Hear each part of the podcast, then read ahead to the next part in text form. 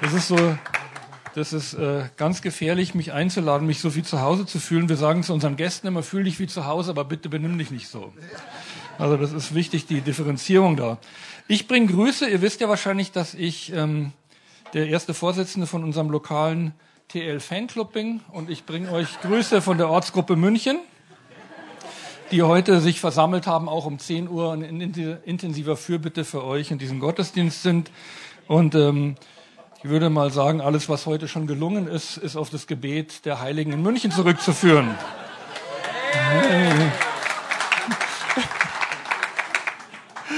Es ist so schön bei euch zu sein. Wir haben ja gestern äh, durfte ich teilnehmen an unserem Leit, an eurem Leiterfrühstück und inzwischen fühle ich mich wirklich also immer mehr zu Hause, so ein bisschen tatsächlich wie ein Teil vom Inventar. Und es ist einfach eine Freude, auch zu erleben, wie ihr als Gemeinde wächst, wie ihr vorwärts geht. Und wenn man die, wenn die Abstände zwischen den Besuchen ein bisschen größer sind, ist es wie wenn man so auch mit, mit Kindern merkt, man Mensch, die sind aber groß geworden. Und bei euch merkt man das jedes Mal, es ist wirklich wieder was vorwärts gegangen. Ihr seid wieder gewachsen, ihr habt zugenommen an Reife, an Schönheit.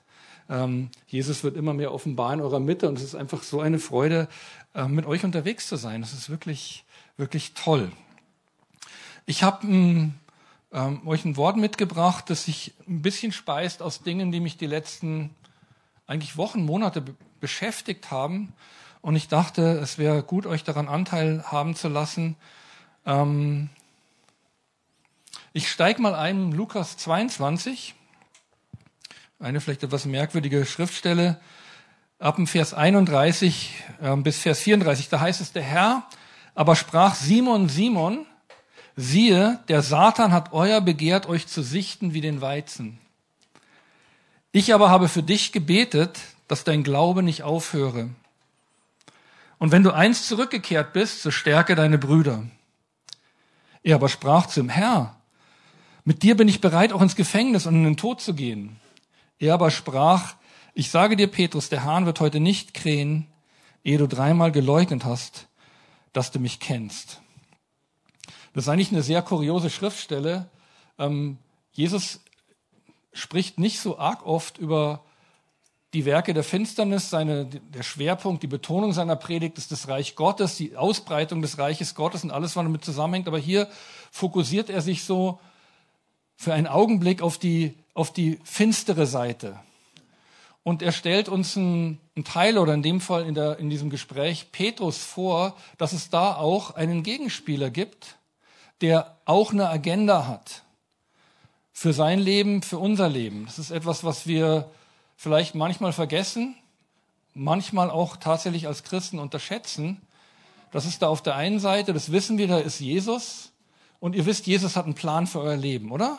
Das ist ganz klar. Jesus hat auch eine Agenda. Und seine Agenda ist nicht, dass wir, oder zumindest nicht, nicht der komplette Inhalt seiner Agenda ist nicht, dass wir irgendwann mal in den Himmel kommen und was dazwischen passiert, ist eigentlich egal. Die Hauptsache, wir kommen irgendwie da oben an, sondern sein Agenda, seine Agenda ist, das habe ich gestern auch nochmal neu gehört von euch, seine Agenda für dich ist, dass du zur Reife kommst. Dass du das Vollmaß der Fülle des Wuchses Christi erreicht. Dass du reif wirst und reif sein bedeutet auch eigene Entscheidungen treffen können, mündig werden. Das ist, was Jesus für jeden von uns hat. Und wir alle haben vielleicht schon bemerkt, das Leben läuft nicht immer auf so einer linearen Linie, es wird nicht immer alles besser, sondern es gibt immer wieder so Einbrüche, Unterbrechungen, Situationen, wo wir in Schwierigkeiten, in Krisen geraten. Und da denken wir oft, es ist alles zu Ende. Und ich frage mich, wie Petrus sich in dieser Situation hier gefühlt hat der wahrscheinlich immer noch ein, ein Hochgefühl war, dass er derjenige war, der von Jesus als Fels bezeichnet worden ist, auf den, auf diese Fundamente seiner Offenbarung wird die Gemeinde aufgebaut werden. Und hier sagt ihm Jesus etwas ganz anderes. Sagt du, Petrus, übrigens, du weißt schon, dass Satan unterwegs ist und er ist dabei, dich zu sichten wie den Weizen. Wie, wie würdest du dich fühlen, wenn du von Jesus so eine Prophetie kriegst? Ach, übrigens, Satan ist hinter dir her. Ähm, es ist sehr interessant, wie Jesus Petrus hier anspricht. Ich glaube, es ist sehr, sehr bewusst, dass er ihn nicht mit seinem, vielleicht darf man das Berufungsnamen Petrus anspricht, sondern mit seinem Namen, den er vorher getragen hat, Simon. Sagt Simon, Simon. Jesus nähert sich ihm auf seiner ganz menschlichen Ebene und sagt, Simon, du wirst wirklich versucht werden und ich möchte dir auch eins sagen, du wirst leider scheitern in dieser Versuchung. Du wirst es echt verpassen, du wirst die Sache wirklich in den Sand setzen. Aber als kleiner Trost, ich bete weiter für dich. Weiß nicht, ob Petrus danach so wahnsinnig ermutigt war. Ich möchte euch auf ein paar Realitäten hinweisen, die wie gesagt, manchmal ein bisschen hinten runterfallen und die auch nicht so oft gepredigt werden, weil das eigentlich jetzt nichts ist, was wir im Zentrum unserer Betrachtungen halten sollten allzu lange. Aber Tatsache ist, Satan ist unterwegs und er will dich erschüttern. Das ist das, was hier gemeint ist, dieses, ähm, in der Elberfelder heißt hier das Wort sichten, in anderen Übersetzungen heißt es sieben und das ist dieser Begriff des Worfelns. Das kennt ihr vielleicht, das, die Trennen von Spreu und Weizen. Es ist damals in, in, der Zeit so gemacht worden, dass das nach oben ge geworfen wurde. Man hat sich irgendwie einen zugigen Platz auf der Tenne gesucht. Und der Gedanke war, dass der Wind die Spreu wegweht auf irgendeinen anderen Haufen und der Weizen in einem vorbereiteten Tuch dort unten fällt und zur Weiterverarbeitung gesammelt werden konnte. Also ein Sieben, ein Erschüttern, ein Hochwerfen, ein Durcheinanderbringen, das ist der Prozess, von dem hier die Rede ist. Und das, Jesus sagt, Petrus, genau das wird mit dir passieren. Und genau das passiert sehr häufig mit uns, dass wir immer wieder in unserem Leben in Phasen kommen, vielleicht auch gerade in Phasen, wo wir nicht damit rechnen, dass wir in Krisensituationen, in Versuchungssituationen, in Schwierigkeiten geraten, wo wir uns so richtig durchgeschüttelt fühlen und so ein bisschen unsere Orientierung auch verlieren. Und uns manchmal ehrlich gesagt auch fragen, wo ist eigentlich Gott in der ganzen Situation? Was vielleicht tröstlich, tröstlich ist, ist, ähm, dass es Jesus auch erlebt hat. Das ist ja manchmal sehr hilfreich, wenn man sagt, ja, Jesus redet sich da leicht, sagt du, wirst erschüttert werden, du wirst gesiebt werden, du wirst scheitern auch, aber ich bete weiter für dich. Jesus hat selber ähm, auf eine sehr dramatische Art und Weise so einen Sieben Satans erlebt und darüber möchte ich unter anderem heute ein bisschen sprechen. Ich habe so eine ganze Palette von Sachen, wo ich dachte, die möchte ich euch gerne mitgeben heute. Das ist eine sehr, eine relativ lange Geschichte. Ich lese die auch komplett vor. Das ist diese berühmte Versuchungsgeschichte Jesu, wo wir auch merken, da ist Jesus in einer sehr unmittelbaren Konfrontation mit Satan. Da gibt es sogar einen Dialog zwischen den beiden. Und das finden wir in Matthäus 4, das lese ich euch vor. Das sind die ersten elf Verse. Dann wurde Jesus von dem Geist in die Wüste hinaufgeführt, um von dem Teufel versucht zu werden. Und als er 40 Tage und 40 Nächte gefastet hatte, hungerte ihn schließlich. Und der Versucher trat zu ihm und sprach, wenn du der Sohn Gottes bist, so sprich, dass diese Steine Brot werden. Er aber antwortete und sprach, es steht geschrieben, nicht vom Brot allein soll der Mensch leben, sondern von jedem Wort, das durch den Mund Gottes ausgeht.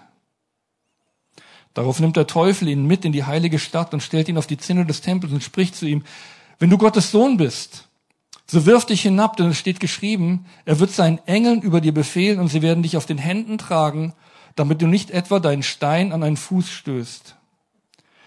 Jesus sprach zu ihm, wiederum steht geschrieben, du sollst den Herrn, deinen Gott, nicht versuchen. Wiederum nimmt der Teufel ihn auf einen sehr hohen Berg und zeigt ihm alle Reiche der Welt und ihre Herrlichkeit und sprach zu ihm, dies alles will ich dir geben, wenn du niederfallen und mich anbeten willst. Da spricht Jesus zu ihm, geh hinweg, Satan, denn es steht geschrieben, du sollst den Herrn, deinen Gott, anbeten und ihm allein dienen. Dann verlässt ihn der Teufel und siehe, Engel kamen herbei und dienten ihm. Ihr seid eine sehr bibelfeste Gemeinde und ihr wisst, was unmittelbar vor dieser Versuchungsgeschichte geschieht, als er in die Wüste geführt worden ist. Vorausgeht die Taufe Jesu.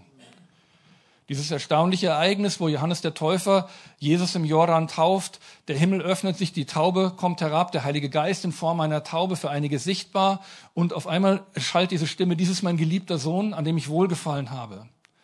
Und man könnte sagen, das ist die Initiations, das Initiationsereignis, bevor Jesus in seinen Dienst kommt. Und sagen, man könnte sagen, Jesus, jetzt ist er getauft, Jetzt ist er eingesetzt in seinen Dienst. Der Vater hat nochmal sein Wohlgefallen ausgedrückt. Der Geist ist auf ihm. Jetzt geht's so richtig los. Aber das Erste, was der Geist macht, ist, dass er ihn in die Wüste führt. Und manchmal geht's uns vielleicht auch so, dass wir sagen, jetzt geht's los. Jetzt bin ich ausgerüstet. Ich spüre den Geist in mir. Ich habe Berufung empfangen. Ich weiß, was der Herr mit mir möchte. Und auf einmal, anstatt dass ein herrlicher Dienst sich vor uns auftut, großartige Möglichkeiten, landen wir in der Wüste und auf einmal hören wir nicht mehr Gottes Stimme, sondern der Einzige, mit dem wir zu tun haben, ist auf einmal Satan, der uns verschiedene Vorschläge macht, wie wir unser Leben in Zukunft gestalten sollen. Jesus ist es genauso gegangen und was wichtig ist, ist, manchmal erleben wir, wenn wir solche Situationen erleben, haben wir das Gefühl, wir sind ganz allein. Das ist eigentlich typisch für eine Krise und ich weiß nicht, wo du gerade durchgehst oder was du gerade erlebst. Vielleicht gehst du gerade durch harte Zeiten und ich kenne dieses Gefühl sehr gut, von, von Gott verlassen zu sein. Und dann muss ich mein ganzes theologisches Rüstzeug rauskramen und sagen, Moment mal, die Bibel sagt, dass er uns niemals allein lassen wird dass er bei uns ist alle Tage unseres Lebens bis an die Enden der Ehre. Das heißt, Gott ist auch da, aber den einzigen, dem wir zu hören scheinen, ist Satan, ist der Versucher, ist der, der uns Angebote macht, auf die wir besser nicht eingehen. In solchen Situationen ist es gut, sich zu erinnern, dass wir nicht alleine sind, sondern dass Jesus tatsächlich noch bei uns ist. Ich finde es bemerkenswert, wenn man diese Versuchungsgeschichte Jesu liest, dass es hier im Grunde genommen im Kern zwei große Angriffe gibt. Und ich denke, das ist fast modellhaft oder typisch für Schwierigkeiten, für Krisen, auch für Versuchungssituationen, die wir persönlich durchlaufen. Es sind in der Regel zwei Themen, mit denen wir dann ringen, mit denen wir uns auseinandersetzen müssen. Die ersten beiden Angebote, die Satan Jesus macht, leitet er so ein, wenn du der Sohn Gottes bist. Jesus kommt gerade von seiner Taufe her und hat diese Stimme vom Vater gehört. Du bist mein geliebter Sohn, an dem ich wohlgefallen habe. Genau dieses Wort, diese Frage, diese Aussage Gottes wird auf einmal in Frage gestellt. Wenn du, bist du wirklich der Sohn Gottes? Und wenn du das bist, dann beweis mir das. Wenn wir in Versuchungen kommen oder in Krisensituationen, in Schwierigkeiten geraten, der erste Angriff oder der, vielleicht sogar der wesentlichste Angriff, weil Satan versucht es zweimal hier auch, weil er weiß, wenn er das schafft, niederzureißen, dann hat er Jesus überwunden. Wenn Jesus anfängt an seiner Identität, als Sohn Gottes zu zweifeln, dann wird er seinen Auftrag nicht, nicht erledigen können. In Schwierigkeiten und Versuchungssituationen ist es immer so, dass unsere Identität auf den Prüfstand gestellt wird. Und vielleicht bist du auch gerade in so einer Situation, wo du sagst, es wird schwierig, es wird eng und auf einmal stellt sich die Frage, wer bin ich eigentlich wirklich? Ist diese Vorstellung, die Sachen, die ich so oft gehört habe, vielleicht in der Bibel gelesen habe, dass ich wirklich ein geliebtes Kind Gottes bin. Heute haben wir es wieder gehört, dass ich schön bin, von Gott akzeptiert, dass Gott über mich begeistert ist, habe ich so oft gehört, aber stimmt es wirklich? Ist es wirklich Realität? Ist es wirklich wahr? Im Moment fühlt sich's gar nicht so an. Es fühlt sich ganz anders an. Ich fühle mich ganz hässlich und ganz weit weg von Gott. Die Frage nach deiner Identität das ist eine Prüfung, die wir offen gestanden immer wieder durchlaufen. Ich habe mich ähm, in den vergangenen Monaten ein bisschen mit, mit Lebenskrisen befasst. Keine Sorge, ich predige nicht darüber heute. Micha hat es mir verboten, darüber zu sprechen. Ähm, aber interessant ist, dass wir, äh, wenn wir unser Leben so anschauen, und das ist jetzt gar, noch gar nicht mal dezidiert christlich. Das ist allgemeine Erkenntnis, dass Menschen durch verschiedene Lebensphasen laufen. Das merkst du, da kommt dann irgendwann, du, bist, du kommst auf die Welt, dann bist du ein Kleinkind, da musst du verschiedene Dinge adaptieren, um zu einem reifen Menschen zu werden. Dann kommt irgendwann die, die, eine sehr wesentliche einschneidende Krise, kommt die Pubertät. Man merkt, das ist eine, eine, eine, eine ganz wesentliche Krise, wo sehr viel erschüttert wird, aber man muss diese Krise überwinden, um in das nächste Reifestadium hineinzukommen. Aber wenn man diese Krisen anschaut, da gibt es verschiedene Modelle, die, die sehr schlaue Leute aufgestellt haben. Eins, was so ein Klassiker ist, Romano Guardini, habt ihr vielleicht schon mal gehört. Der hat ein Buch geschrieben, das heißt Die Lebensphasen. Da werden diese ähm, Zyklen ein bisschen beschrieben. Inzwischen denke ich, seine, seine Datierungen vom Alter her sind ein bisschen überholt. Manche kriegen inzwischen ihre Midlife-Crisis schon mit 30. Aber ich denke, die Zyklen gibt's immer noch so und der, der Punkt ist, wenn du das so ein bisschen analysierst und anschaust, jedes Mal wird wieder ganz neu die Frage gestellt, wer bist denn du eigentlich? Wer bist du wirklich? Jetzt mal ganz ehrlich. Und das ist so ein, eine Prüfung, mit der wir uns auseinandersetzen müssen, ganz egal wie alt wir sind oder in welcher Lebensphase wir uns befinden und wie wir diese Frage beantworten, wird sehr wesentlich entscheiden, ob wir reifer werden. Und das ist ja bitte im Hinterkopf behalten so ein bisschen unser Thema. Das ist die Agenda Gottes, der uns zur Reife führen will, zu mündigeren und mündigen Menschen machen möchte, die in der Lage sind, gewisse Dinge zu tragen, anzupacken, in ihrem Leben zu gestalten und andere zu segnen. Aber da kommen wir immer wieder an diese Wachstums, an diese, an diese Knotenpunkte, wo es auf einmal nicht weitergeht und immer steht die Frage unserer Identität im Mittelpunkt. Und ich möchte dich einfach ermutigen, dass falls du an so einen Punkt gekommen bist, diese Frage musst du beantworten, die musst du klarkriegen für dich. Und äh, leider ist es so, dass du die unter Umständen immer wieder gestellt bekommen wirst im Lauf deines Lebens. Im Übrigen auch natürlich für euch als Gemeinde. Ich, ich merke, dass es, ähm, ja, ich, ich bin manchmal versucht, immer wenn ich herkomme, das Gleiche zu predigen. Und ich merke, über eure Identität habe ich beim letzten Mal schon ein bisschen geredet. Wer seid ihr? Wie schmeckt ihr? Wie, wie, wie riecht ihr? Wie fühlt ihr euch an als, als TL? Und auf einmal, ich, jedes Mal, wenn ich herkomme, merke ich, ihr seid in eurer Identität gewachsen. Ihr, ihr nehmt es an, ihr hört es, ihr versteht es, wer ihr wirklich seid. Aber ihr müsst auch verstehen, dass das auch ein Entwicklungsprozess ist und dass ihr im Laufe der Zeit mehr und mehr entdecken wird und vielleicht auch andere Dinge noch adaptieren wird. Euer Profil wird immer schärfer werden, immer klarer werden, aber es wird auch in Frage gestellt werden. Und dann heißt es zu stehen und zu sagen, nein, wir wissen, wer wir sind. Wir wissen, welche Berufung wir tragen als Gemeinde. Wir wissen, warum wir hier sind, warum wir in Ditzingen sind. Wir wissen, wozu uns Gott gemacht hat. Wir wissen, wozu er uns sendet. Wir wissen, was unser Auftrag ist. Wenn ihr wirklich, seid ihr wirklich berufen? Hat Gott wirklich gesagt? Gilt für uns als Einzelne, aber auch als Gemeinden stehen wir oft vor dieser Herausforderung. Der zweite Schwerpunkt, und das ist die, der letzte Versuch Satans in dieser Versuchungsgeschichte ist, zielt auf die Integrität Jesu ab. Das erste ist die Identität, das zweite ist die Integrität.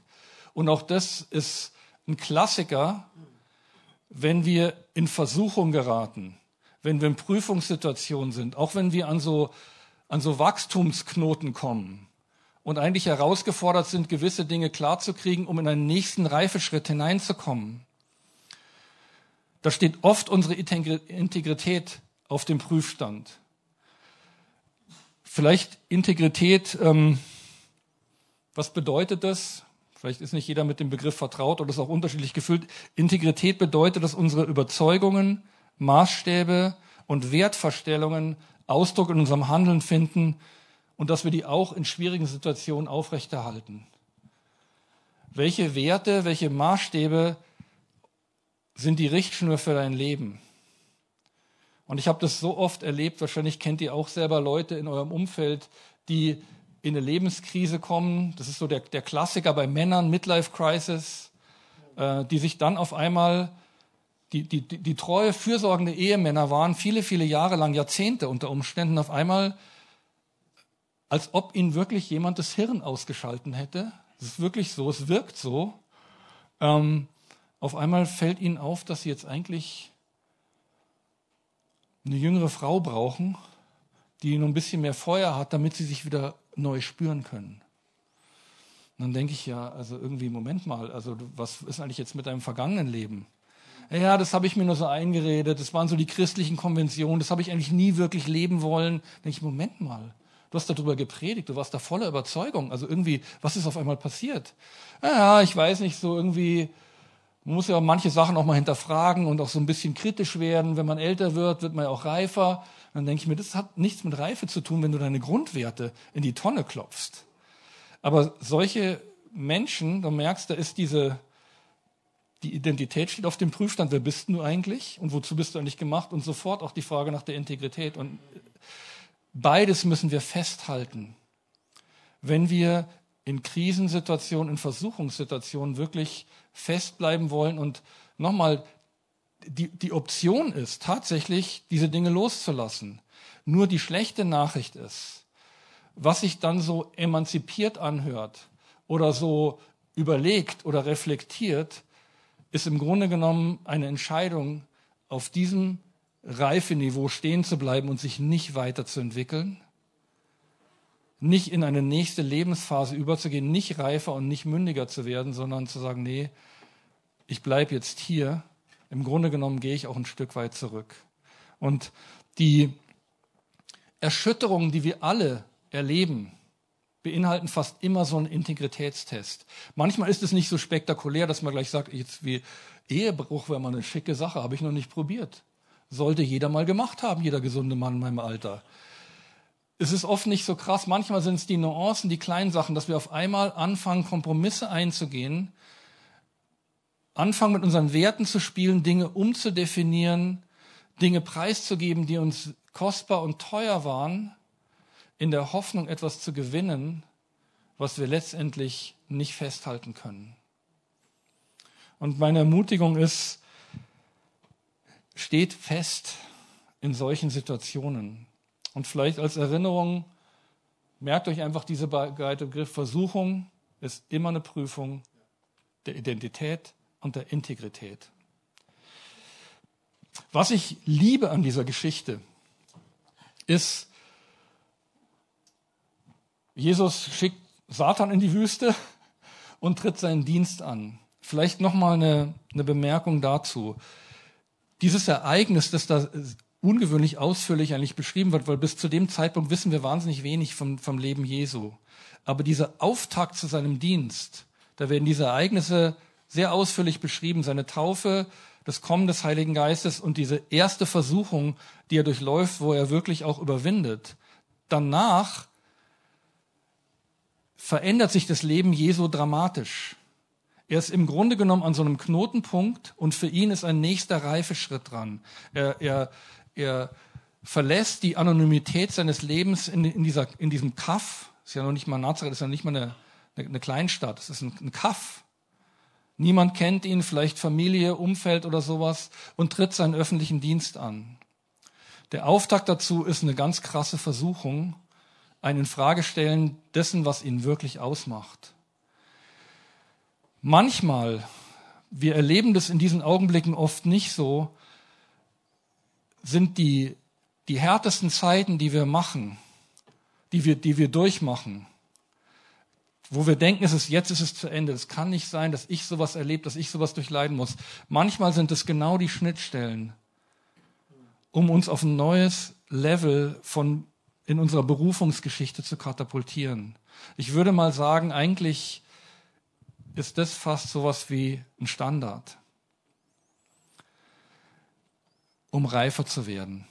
Ehrlich gesagt, ohne diese Ereignisse werden wir nicht weiter reifen. Ohne diese Herausforderung zu bestehen, werden wir auf einem Niveau bleiben. Und wir hören das nicht gern, aber das ist die Realität tatsächlich unseres Lebens.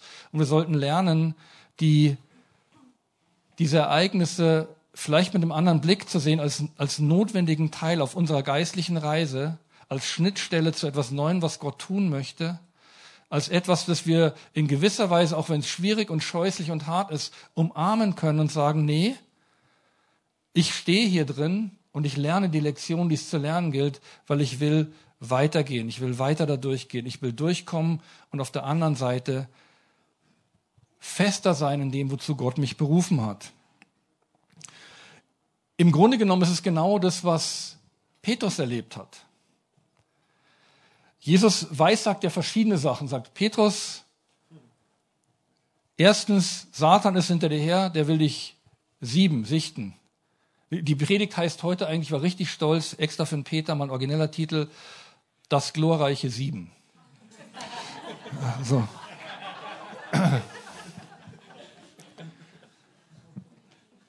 Was Petrus da erlebt hat, er, er kriegt diese Verheißung, sagt, Jesus sagt, du übrigens, äh, du wirst mich verraten, Satan ist hinter dir der, du wirst eine Versuchung, eine ziemlich krasse Versuchung erleben und du wirst total scheitern, total versagen da drin. Und dann sagt er aber, und wenn du zurückgekehrt bist, dann stärke deine Brüder. Das heißt, Jesus hält sich nicht damit auf zu sagen, okay, das ist dann das Ende von deinem Dienst, du bist erledigt, sorry, du hattest deine Chancen, aber leider charakterlich, du wirst es einfach echt in den Sand setzen. Sorry, Mann, ich suche mir einen anderen. Ich mache mit Judas weiter oder irgendeinen anderen von den Freunden hier. Aber genauso ist es nicht, sondern Die Verheißung Jesu ist, Petrus, du wirst scheitern, du wirst versagen, aber du wirst ein Comeback haben. Und das ist eine Sache, die ich euch unbedingt mitgeben möchte. Selbst wenn du glorreich oder katastrophal gescheitert bist in irgendwas, wenn du versagt hast, auch wenn du in der Versuchung gefallen bist und du sagst, ich bin nicht gestanden, ich habe Grundwerte preisgegeben, ich habe diesen Integritätstest nicht bestanden und wahrscheinlich den Identitätstest auch nicht. Jetzt bin ich wohl erledigt. Jetzt wird's nicht weitergehen. Das ist das absolute Ende. Das ist nicht wahr. Und ich möchte dich ermutigen, wenn du diese Lüge geglaubt hast, dass du damit erledigt bist. Für, für Petrus hätte die Verzweiflung darüber, dass er Jesus verraten hat, seinen besten Freund, dem er alles Mögliche vollmundig versprochen hat, es hätte gereicht, um den Petrus in eine lebenslange Depression gefangen zu halten. Und vielleicht hat er sich erinnert an dieses Wort von Jesus, der hat dann noch was gesagt. Nicht nur, dass ich ihn verraten werde, sondern er hat gesagt, wenn du dann zurückkehrst, wenn du dann zurückkehrst, dann stärke deine Brüder. Und ich möchte eins sagen, das ist vielleicht, vielleicht klingt es komisch und ich weiß auch gar nicht, ob man das jetzt so als so goldene Regel der Theologie verkaufen kann, aber mein, meine Erfahrung oder mein Eindruck ist, ist, vielleicht war dieses Versagen von Petrus notwendig, um ihn für den Dienst zu qualifizieren, den er später gemacht hat. Das, worin wir manchmal versagen und scheitern und vielleicht auch Reue empfinden, wenn wir diese Dinge überwinden und zurückkommen, wenn wir sagen, der Gerechte fällt siebenmal, aber ich bin, gehöre zu denen, die auch siebenmal wieder aufstehen, ich mache weiter. Manchmal ist genau unser Scheitern das, was uns qualifiziert, anderen Menschen, die mit den gleichen Problemen Schwierigkeiten haben, wirklich in Vollmacht zu dienen. Weil wir sind gescheitert, sind zurückgekommen, haben überwunden. Und jetzt können wir denen dienen, die die gleichen Kämpfe haben oder ähnliche Kämpfe oder Kämpfe in einer ähnlichen Qualität. Deswegen sage ich das glorreiche Sieben. Manchmal ist es wirklich auch unser Scheitern, unser Versagen, unsere Versuchungen. Das ist das Geniale an sich. Die haben etwas Glorreiches an sich unter Umständen, wenn wir es zulassen. Das ist das Geniale an Jesus. Alle Dinge wirken zum Besten für die, die nach seinem Vorsatz berufen sind und die ihn lieben. Alle Dinge. Das schließt die Versuchungen und es schließt unser Scheitern mit ein. Ob wir es glauben oder nicht, ist egal. Das ist seine Agenda, sein Plan. Ich lasse euch nicht fallen. Ich bleib bei euch. Und ich sorge dafür, dass das, was du dort erlebst, mitten in dein Portfolio kommt von Salbung, von Kraft, von Fähigkeit zu überwinden, von Fähigkeit auch zu trösten, sagen, Mann, ich weiß echt, wie es dir geht. Ich war in einer ähnlichen Situation, aber weißt du was? Ich bin auch gescheitert wie du. Aber heute stehe ich da und sage, hey, es geht immer weiter mit Jesus. Und das finde ich, ich finde das begeisternd. Und das, ich, wie gesagt, vielleicht ist ja einer hier, der sagt, Mensch, ich, ich habe es echt verkackt, ich weiß nicht, ob Jesus mich nochmal gebrauchen kann. Wenn du zurückkehrst und du wirst zurückkehren, wenn du nur willst und die Lüge nicht glaubst, dass du verloren bist und dass Jesus mit dir nichts mehr anfangen kann. Mach weiter, leg die Hand wieder an den Flug und greif deine Berufung auf. Ich möchte euch noch ein, ich glaube, wir haben noch einen Augenblick Zeit, noch ein, ein paar Punkte einfach mitgeben.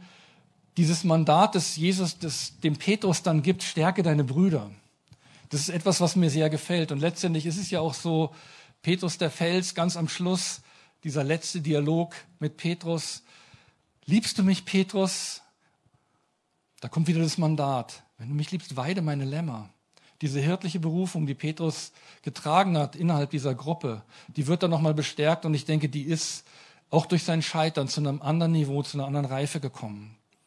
Und ich denke, er konnte diesen Berufung, diesen Auftrag Jesu wirklich leben und umsetzen. Ein paar Punkte, weil ich denke, natürlich redet Jesus von Petrus hier, aber ich habe das so auf dem Herzen, dass ich denke, es wäre so cool, wenn wir das für uns hören können, dass das auf jeden Fall, egal was wir für eine Berufung tragen, was wir für, ein, für einen Spezialauftrag haben, dass das für mich auch ein Mandat für den Leib Christi ist, für euch als Gemeinde, für dich als Einzelnen. Du trägst eine Salbung und einen Ruf, deine Geschwister zu stärken. Wir haben vorhin gehört, wir sind, ein, wir sind die Braut Christi, wir sind aber auch ein Leib, wir brauchen einander. Das, das vergessen wir so oft in unserer hochindividualisierten Gesellschaft, weil wir so auf Einzelkämpfertum gebürstet sind. Und ich möchte euch einfach ein paar, noch ein paar Punkte zum Abschluss mitgeben, praktische Dinge, wie, wie kannst du deine Geschwister stärken? Vielleicht also nochmal etwas, was du mitnehmen kannst aus dem heutigen Gottesdienst, wenn du sagst, nee, ich will so jemand sein, der zurückkehrt und seine Geschwister stärkt. Und ich glaube, ich, ich erlebe sehr viel davon hier in der Gemeinde, aber ich glaube, es ist etwas, wo ihr auch noch mal weiter wachsen könnt, wo ihr sagt, da können wir vielleicht noch mal ein bisschen mehr in das hineinkommen, auch in das Herz Jesu für die Gemeinde, weil ich denke, der liebt diese Gemeinde und sagt, wie, wie wird er diese Liebe ausdrücken? Er wird die Liebe zueinander oder an euch auch ausdrücken durch euch. Wir denken manchmal, ja, Jesus ist schön, dass Jesus da oben ist und diese Gemeinde schön sind und liebt. Wie, wie merken wir das? Wir merken das, dass wir uns selber zu Werkzeugen Jesu machen lassen und seine Liebe weitergeben an die Geschwister. Zwei Dinge, vielleicht drei Dinge, mal sehen. Ähm, Hebräer 12, 14 bis 16. Jagt dem Frieden mit allen nach und der Heiligung, ohne die niemand den Herrn schauen wird. Und achtet darauf, dass nicht jemand an der Gnade Gottes Mangel leide, dass nicht irgendeine Wurzel der Bitterkeit aufsprosse und euch zu Last werde und sie viele verunreinigt werden. Dass nicht jemand ein Hure oder ein Gottloser sei wie Esau, der für, eine, für seine Speise, für eine Speise sein Erzgeburts, Erstgeburtsrecht verkaufte. Hier heißt es, achtet darauf, dass unter euch niemand an der Gnade Gottes Mangel leidet. Und ein Kennzeichen von mangelnder Gnade Gottes ist Verbitterung. Äh, ich habe das leider erlebt, wie viel Power und welche Reichweite verbitterte Menschen haben können. Ich möchte euch wirklich ermutigen, wenn ihr das wahrnehmt bei jemand, der euch nah ist, dass ihr den Mut habt, darüber zu reden. Und es nicht einfach laufen zu lassen, naja, der hat halt irgendwie ein bisschen eine schlechte Haltung, der ist verbittert. Verbitterung hat immer mit unverarbeiteten Dingen zu tun, mit äh, auch ein Stück weit der fehlenden Fähigkeit oder Bereitschaft zu vergeben. Das heißt, man hält diese Dinge fest.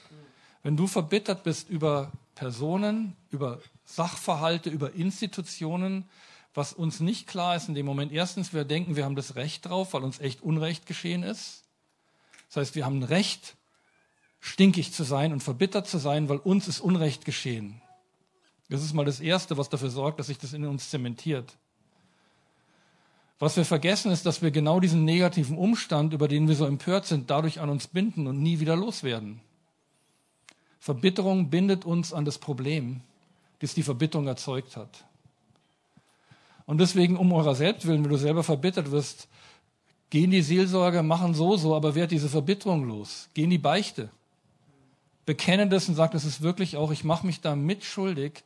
Wenn ihr das aneinander merkt, sagt dein Freund, dein Partner vielleicht, er sagt, Mensch, ich merke, dass du echt, du gibst einfach keine Ruhe mit dem Thema. Ich merke, dass du echt verbittert bist.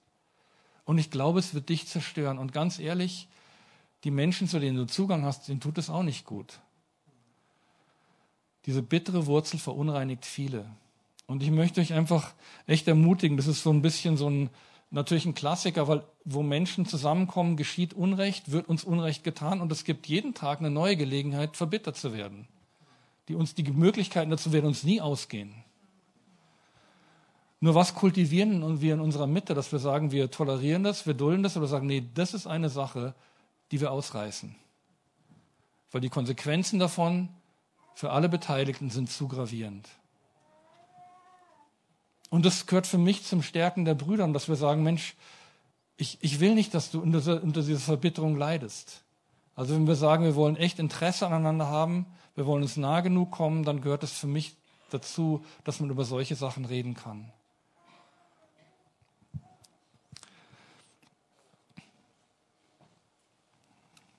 Paulus schreibt an die Römer, Kapitel 1, Vers 11, denn mich verlangt sehr, euch zu sehen, damit ich euch etwas geistliche Gnadengabe mitteile, um euch zu stärken, Das heißt aber, um bei euch mitgetröstet zu werden, ein jeder durch den Glauben, der in dem anderen ist, sowohl euren als meinen.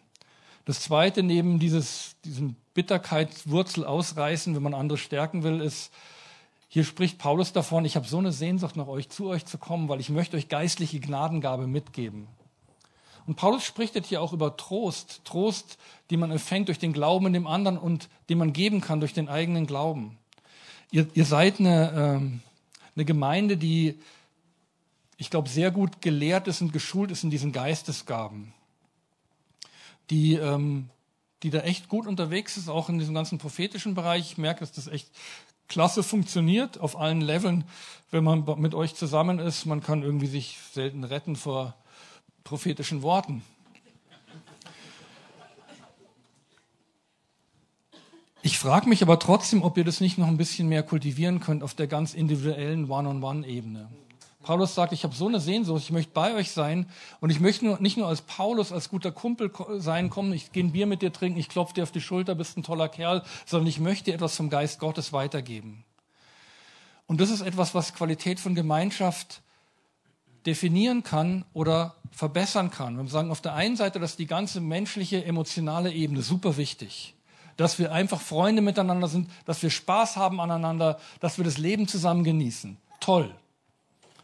Aber dann gibt es da nochmal andere Dimensionen, wenn wir Christen sind und mit dem Geist Gottes erfüllt sind. Wir haben da Zugang zu den Geheimnissen Gottes. Und für mich ist es schon wichtig, also ich, ich, ich bin so, ähm, als Pastor lernt man das. äh, ich, ich kann ungefähr 20 Minuten ganz gut Smalltalk machen weiß so gewisse Sachen, die man einfach Leute fragt und dann reden die und dann kann man sich darüber unterhalten. Äh, aber wenn es jemand ist, der mir, der mir lieb und teuer ist, dann, dann reicht es mir nach den 20 Minuten auch. Und auch bei dem, was ich mitteile, ich, ich, ich habe keine Hemmung, dem was von mir zu erzählen, wenn es ihn wirklich interessiert, aber ich denke mir eigentlich, möchte ich denen etwas, nicht eine Story aus meinem Leben erzählen, sondern ich möchte ihnen eigentlich was von Gott geben. Weil ich denke, das hat die Qualität, echt was zu verändern und nicht nur so ein, hey, das ist ein echt netter Kerl, zurückzulassen, sondern sagen, das Wort, das der gesagt hat, hat mir echt geholfen. Und ihr müsst es auch nicht machen, dass ihr so ein, so ein, so, so spricht der Herr dazu sagt. Ich war vor, vor einigen Wochen in einer säkularen Fortbildung und das ist einfach herrlich. Ich liebe das, auf solchen Fortbildungen zu sein, weil du jede Menge Gelegenheit hast, das zu üben. Mit Leuten, die das gar nicht kennen. Und sich wirklich auf Menschen einzulassen und, und für sich einfach zu fragen, Gott, gibt es irgendetwas, was du den Leuten hier mitgeben willst? Das ist ja so, Fortbildungen sind ja immer, das ist der Hoxer nicht da sind, das ist ja immer dann Gruppenarbeit und Interaktion und so, ist ja völlig unvermeidlich, dass man dann mit den Leuten connectet. Und da hatte ich wirklich das Gefühl, dass ich in einem, in so einer Interviewsituation jemand echt ermutigen konnte, in seinem Leben den wirklich einen nächsten Wachstumsschritt zu gehen. Ich habe überhaupt nicht über Gott geredet, aber ich habe das Gefühl, das ist etwas, was vom Geist Gottes kommt.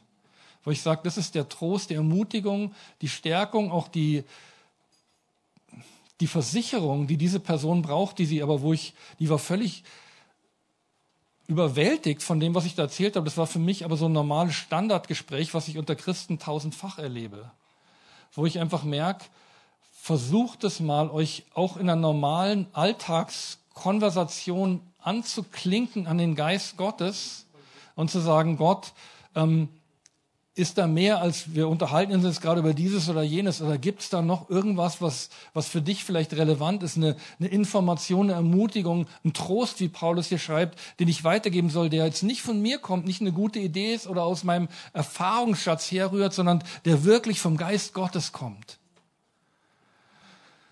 Und ich denke, eine, eine, Gemeinde, die das kultiviert, und das ist tatsächlich etwas, was man, glaube ich, auch kultivieren muss, man vergisst es ganz schnell wieder und ist ganz schnell wieder auf der natürlichen Ebene, wird eine enorme Stärke haben und eine wahnsinnige Attraktivität haben.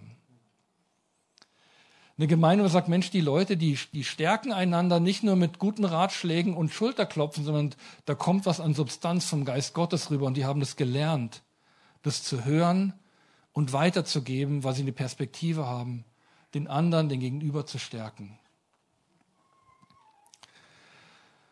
Und ein drittes, und damit möchte ich gerne abschließen, ist ähm, aus dem Jesaja 35, im Hebräer 12 wird es auch zitiert hier, Hebräer 35, 3 und 4. Stärkt die schlaffen Hände und festigt die wankenden Knie. Ausrufezeichen. Sagt zu denen, die ein ängstliches Herz haben, seid stark, fürchtet euch nicht. Siehe, da ist euer Gott. Rache kommt die Vergeltung Gottes. Er selbst kommt und wird euch retten ich, ich liebe, liebe diesen Vers so sehr, weil er so viel von der Kraft und der Zusage Gottes enthält. Und das ist etwas, was ich wirklich merke, was auch unter, unter Christen oft passiert, ist, wenn wir in Schwierigkeiten kommen, wir vergessen ganz schnell, wie viel Kraft und Macht Gott hat. Weil wir so umhüllt sind von Schwierigkeiten, von unüberwindbaren Hindernissen, dass wir einfach vergessen, hey, wir sind nicht auf uns allein gestellt. Und manchmal brauchen wir das, dass jemand kommt und sagt, da ist dein Gott. Er kommt und er wird dich retten. Er eilt dir zu Hilfe. Und wisst ihr, ich hoffe, ihr versteht es und es klingt jetzt nicht zu esoterisch, was ich sage. Diese Informationen haben wir alle. Wir alle wissen das. Gott ist immer da, er ist mächtig. Das können wir, du kannst uns nachts, jeden von uns hier nachts aufwecken und fragen, du, was denkst du, wie Gott so drauf ist? Er sagt, Gott ist allmächtig, klar, der ist überall, ist auch jetzt da, logisch. Spürst du ihn? Nö, nicht die Bohne, aber ich weiß, dass er so ist. Also wir haben das drauf. Wir, wir, wir wissen, dass Gott mächtig ist. Nur ähm, was ich hier, was mir hier so gefällt, ist die Wortwahl sagt zu denen, die ein ängstliches Herz haben zu lernen, zu dem Herzen von unseren Geschwistern zu sprechen, ist, ist echt eine Kunst. Aber ich denke, man kann das entwickeln. Wir sind so in unserem Kulturkreis darauf geeicht, Informationen weiterzugeben und auch Informationen zu verarbeiten. Und das ist so etwas, was wir, wo wir gerade merken, wir scheitern da grandios in unserer Informationsgesellschaft, weil wir merken, diese ganzen Informationen, die wir täglich haben, es ist völlig unmöglich, die zu verarbeiten und auch zuzuordnen.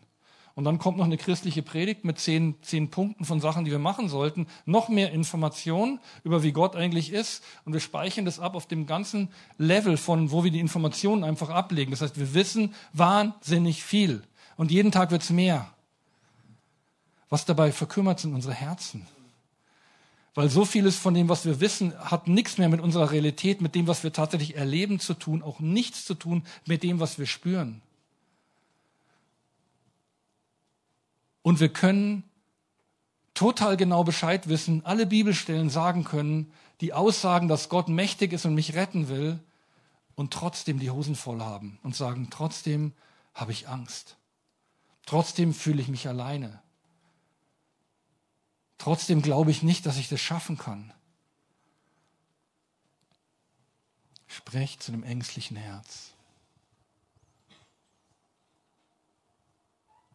diese Sprache des Herzens. Ich glaube, es ist auch die Sprache des Geistes. Und manchmal ist es auch das wahrzunehmen und lang genug bei einer Person zu bleiben, bis du an dem Punkt bist. Weil das Erste, was du kriegst, auch wenn du sagst, wie geht's dir, was läuft so, du kriegst Informationen erstmal. Und es dauert manchmal ein bisschen, bis man zu dem Kern sagt, ja, okay, ich, ja, ja, ich, ich weiß schon, dass du an Jesus glaubst. Ich weiß auch, was du über Jesus glaubst, aber was empfindest du? Was davon ist ein Teil deiner erlebten Realität im Moment? Und sagst eigentlich, ehrlich gesagt, nicht mehr viel. Weil ich habe so viel Mist erlebt, dass ich irgendwie echt Mühe habe. Ich, ich fange an, echt auch Schwierigkeiten zu haben, das alles noch zu glauben. Bringen wir wahnsinnig schwer über die Lippen, aber ehrlich gesagt, das ist die Realität von sehr, sehr vielen Christen die wahnsinnig viel wissen und auch gut gelehrt sind und deren Herzen trotzdem ängstlich sind. Und die brauchen jemand, der sagt, hey, ich möchte, kann, können wir mal von Herz zu Herz reden? Ich möchte zu deinem Herzen reden. Da, wo diese Gedanken, die guten und die schlechten entstehen, wo sie sich auch festsetzen und wo letztendlich die Lösung ist.